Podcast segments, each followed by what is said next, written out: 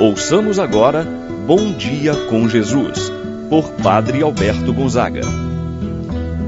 Estou pensando em Deus, estou pensando no amor, estou pensando em Deus, estou pensando no amor. Bom dia, meu irmão, bom dia, minha irmã. Hoje, sexta-feira, dia 1 de março. Estamos na primeira sexta-feira do mês, dia dedicado à devoção ao Sagrado Coração de Jesus. Igualmente, celebramos o aniversário da cidade do Rio de Janeiro.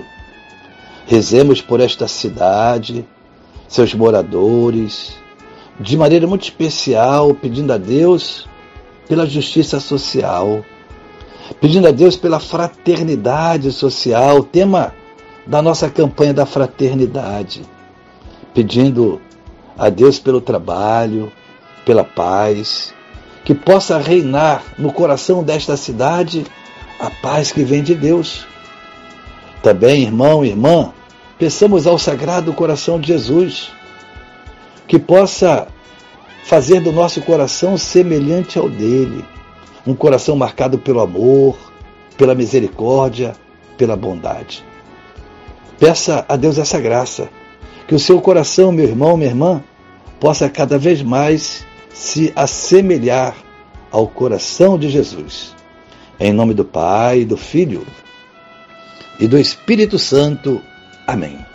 A graça e a paz de Deus, nosso Pai, de nosso Senhor Jesus Cristo e a comunhão do Espírito Santo esteja convosco. Bendito seja Deus que nos uniu no amor de Cristo. Rezemos a oração ao Espírito Santo. Vinde, Espírito Santo. Enchei os corações dos vossos fiéis, acendei neles o fogo do vosso amor. Enviai o vosso Espírito e tudo será criado, e renovareis a face da terra. Oremos. Ó Deus que instruístes os corações dos vossos fiéis, com a luz do Espírito Santo, fazer que apreciemos retamente todas as coisas segundo o mesmo Espírito. Gozemos sempre de Sua eterna consolação, pelo mesmo Cristo nosso Senhor. Amém. Ouçamos com atenção a palavra de Deus. No dia de hoje, o Evangelho de São Mateus, capítulo 21, versículos do 33 ao 43 e do 45 ao 46. Naquele tempo, dirigindo-se Jesus aos chefes dos sacerdotes e aos anciãos do povo, disse-lhes: Escutai esta outra parábola. Certo proprietário plantou uma vinha, pôs uma cerca em volta, fez nela um lagar para esmagar as uvas e construiu uma torre de guarda. Depois, arrendou-a a vinhateiros e viajou para o estrangeiro.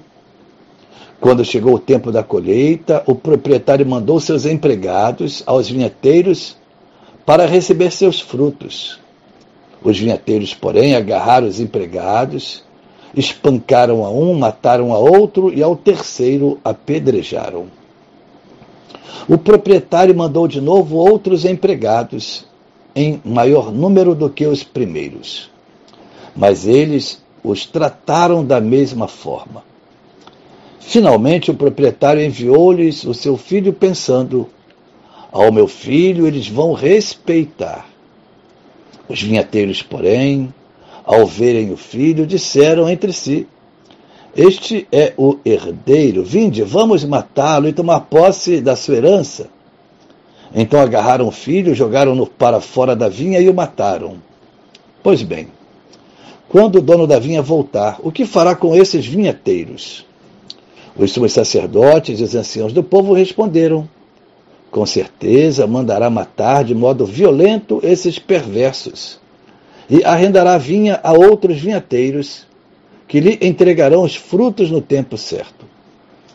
Então Jesus disse: Vós nunca lestes nas Escrituras? A pedra que os construtores rejeitaram tornou-se a pedra angular? Isto foi feito pelo Senhor e é maravilhoso aos nossos olhos. Por isso eu vos digo: O reino de Deus vos será tirado e será entregue a um povo que produzirá frutos. Os sumos sacerdotes e os fariseus ouviram as parábolas de Jesus, compreenderam o que estava falando deles, procuraram prendê-lo, mas ficaram com medo das multidões, pois elas consideravam Jesus um profeta. Palavra da salvação. Glória a vós, Senhor. Meu irmão, minha irmã, o evangelho que nós acabamos de ouvir apresenta a parábola dos homicidas, esses agricultores, esses vinheteiros, que foram confiados a eles uma vinha. Mas no tempo da colheita, não foram capazes de entregar o fruto da mesma. Assim, meu irmão, minha irmã, o Evangelho nos traz a imagem da vinha. Esta vinha representa o povo de Israel, o povo eleito, mas representa também a igreja, o novo povo de Deus. Podemos ainda, no sentido mais amplo, dizer que esta imagem da vinha representa cada um de nós. O Senhor confia algo para a nossa vida. Espera que venhamos produzir os frutos.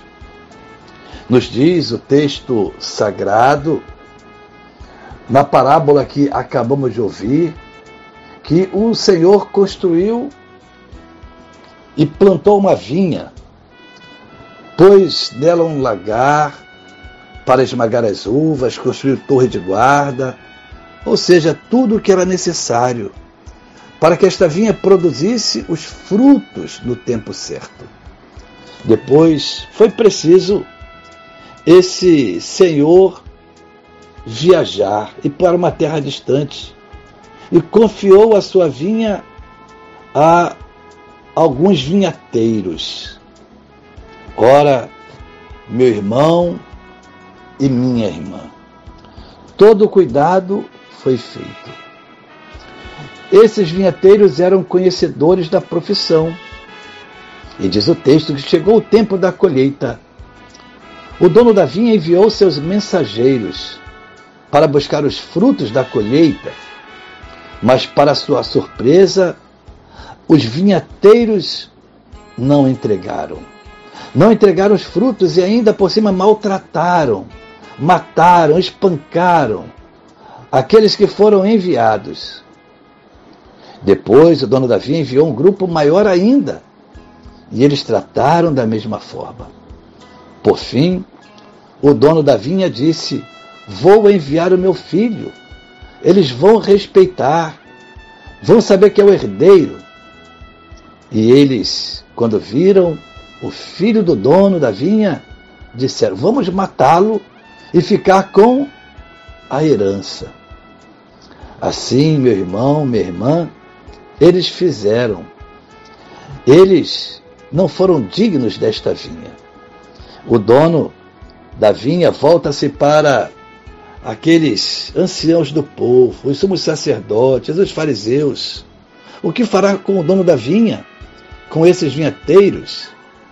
E eles emitem o juízo, condenando a si próprios.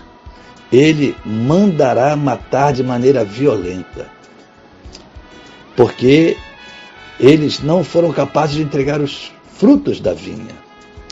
Assim, meu irmão, minha irmã, os trabalhadores não foram dignos, serão substituídos. A parábola é uma releitura da história da salvação, ilustra a recusa de Israel ao projeto de salvação de Deus. Ilustra a recusa de Israel em acolher Jesus como Messias, como Filho de Deus.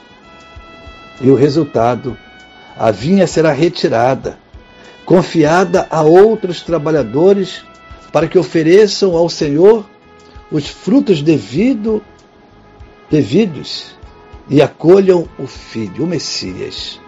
Meu irmão, minha irmã, quem são esses outros aos quais o Senhor vai entregar a sua vinha?